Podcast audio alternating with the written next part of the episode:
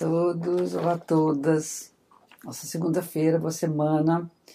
Mais uma vez, como sempre, entrando aqui para falar sobre os astros que nos acompanham.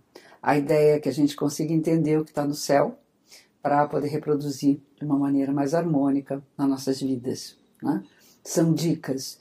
Eu trabalho mais com a possibilidade de a gente atuar sobre a situação geral da, das nossas vidas e com isso a gente harmonizar com esse céu, né, com a configuração do céu desse momento. E eu começo sempre falando sobre a lua, a fase da lua, e nós estamos na fase da lua nova, que começou na semana passada, na quinta-feira, dia 28 de julho, e vai até essa sexta-feira, dia 5 de agosto, quando a lua vai ficar no quarto crescente. Então, para a semana vai valer de fato ainda toda a energia de uma lua nova. Começo de ciclos, é um momento excelente para a gente né, dar, dar impulso àquilo que está parado, que a gente deixou para trás, que não teve tempo, que não teve desejo e que agora está na hora de impulsionar. De qualquer maneira, a gente vem de uma fase que é de introspecção, de recuperação de energia, agora renovadas as energias, nós podemos então uh, dar início né, a nossas, nossos projetos, nossos desejos, então atitudes, aquelas coisas que a gente meio que deixou de lado, vale para qualquer coisa. E como a lua nova acontece no signo de Leão, a lua está no signo de Leão, eu diria que o maior impulso do momento é relacionado às coisas do coração. Na astrologia é, que liga os signos às partes do corpo, o Sol e o Leão estão relacionados com o coração, a vida que pulsa, né?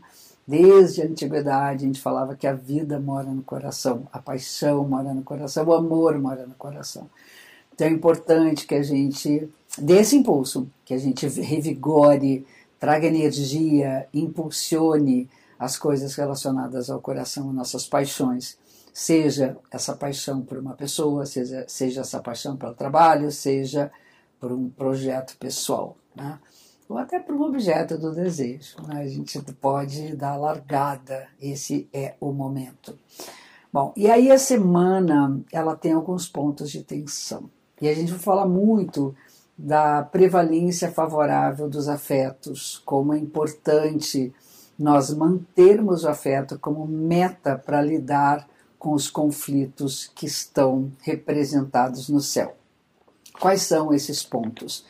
É, no início da semana, o Marte, deus da guerra, vai fazer uma conjunção com Urano. E a minha mestra falava que Marte com Urano é colocar fogo na dinamite, ela explode. Né? Há tendências a explosões.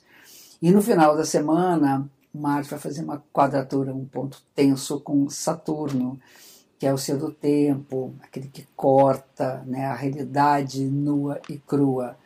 Bom, esses dois aspectos, eles estão conectados. Então é importante entender que, sob o ponto de vista mundial, nós estamos atravessando, não era para ser diferente no céu, um momento muito difícil, muito, muito difícil, extremamente crítico, que é a, o aspecto tenso de Urano com Saturno no céu. E o que acontece? Marte, que é um planeta mais rápido que Urano e que Saturno, ele passa por cima dessa tensão e detona aquilo que está, né, vamos dizer, complicado né, na vida como um todo, na sociedade, no mundo e também nas nossas próprias vidas. Então, a parte que nos, cal, que nos cabe é calma, é, vamos botar água nessa fervura, né, vamos baixar a temperatura, esfriar a cabeça, as explosões, a violência, a agressividade, ela só serve para gerar mais explosão, mais agressividade e mais destruição. Então, o importante é que a gente use essa energia para, ah, vamos dizer, acionar aquilo que nós temos que uh, aprender, os desafios que nós temos que enfrentar, ter a coragem de lidar com as situações complicadas. Então, no lugar da raiva, no lugar da explosão, podemos colocar a coragem, entender que nós temos limites e que nossas ações diante desses limites podem ser bastante complicadas. Então, é preciso baixar a temperatura. Por outro lado, ali no miolinho da semana, a gente tem dois aspectos harmoniosos entre Vênus com Urano e Vênus com Marte. Né? Dois planetas envolvidos no conflito e Vênus, Vênus é a deusa do amor. Então, eu acho que é uma questão de escolha mesmo, né? É claro que no momento que você vai explodir, abre uma janela da consciência que, peraí, peraí, vamos tentar negociar o aspecto mais diplomático, mais afetivo. Mas se pudermos fazer uma escolha, vamos escolher os afetos. Gente, eu acho que a diplomacia, a tentativa de conciliação, ela é sempre favorável. Nesse caso aqui, principalmente, é o que vai dar o tom para toda a história. No meio da semana, Mercúrio entra em Virgem.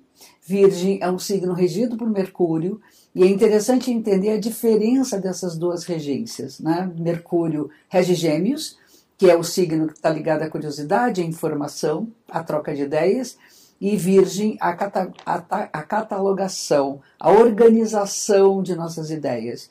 Então é importante, durante esse período, higienizar a mente. Gente, eu tô, eu tô insistindo um pouco nisso. Eu, na semana passada, comecei, junto com minha mãe, resgatando uma coisa de infância, a fazer tricô, a tricotar. E comecei a pensar que era uma coisa de virgem mesmo, que é um signo que é associado às terapias ocupacionais, está associado às artesanias, ao artesanato, e aquela coisa, pensar com a minúcia, prestar atenção nos pequenos detalhes. E eu estou impressionada como minha mente está muito mais higienizada. Eu estou dormindo maravilhosamente bem. Estou muito distante do frisson, daquela coisa do, do correr, né? toda a coisa das, das timelines. Então, acho que a gente pode, a partir desse momento, dedicar-se a uma atividade que possa ser relaxante e que possa ser produtiva. É importante que essas atividades ocupacionais produzam alguma coisa que é ligada ao signo de Virgem. Bom, gente, então é mãos à obra, um trabalho criativo e prático, é, baixar a temperatura, esfriar a cabeça e tentar conciliar, estar perto das pessoas queridas. Né? O amor é o que vai prevalecer e o impulso às coisas do coração. Ok? Obrigada por estar aqui. É uma delícia toda segunda-feira ter esse encontro e a gente segue o barco, segue o fio da meada e até a próxima semana. Um beijo gigante.